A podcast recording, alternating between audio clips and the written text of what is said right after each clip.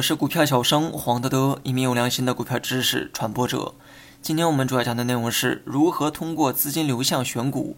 股票会涨跌呢，最根本原因呢就是资金呢在推动，所以资金的流向也是热点所在。那么这里指的资金呢，当然是指主力资金。一般的散户资金呢很难形成一致性，散户资金呢多数情况都是在跟风主力资金。另外，要区分好资金流向和资金流量，前者呢重在方向，后者重在数量。量的大小并不能代表市场的热点，因为有些板块的体量啊本身呢就很大，比如说银行。而有些板块呢体量则很小，比如科技，所以单看数量的绝对值呢不能说明具体问题。在科技股中，资金流入五个亿不算少，但同样的金额在银行股中根本就不够看，所以单看资金的数量还不够，资金的方向才是关键。而资金方向的确认，我认为呢，就比数量多出一个条件，那就是涨幅。资金集中流向的板块，资金的数量当然是也会越聚越多，但该板块如果不具备较大的涨幅，就很难定性为资金流向的主要方向。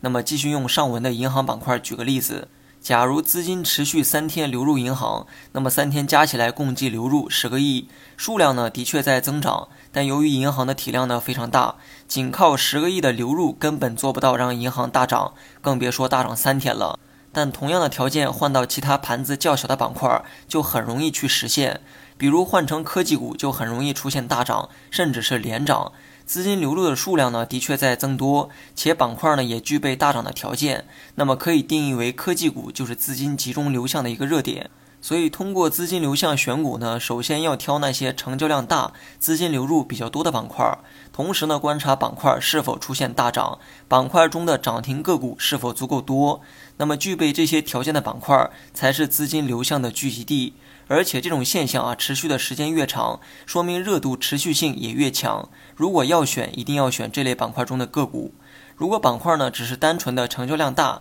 却没有什么涨幅，那很可能只是板块本身的体量比较大而已。比如上文中的银行，如果板块量很大，换来的却是大跌，说明该板块是资金集中流出的一个地方。好了，本期节目就到这里，详细内容你也可以在节目下方查看文字稿件。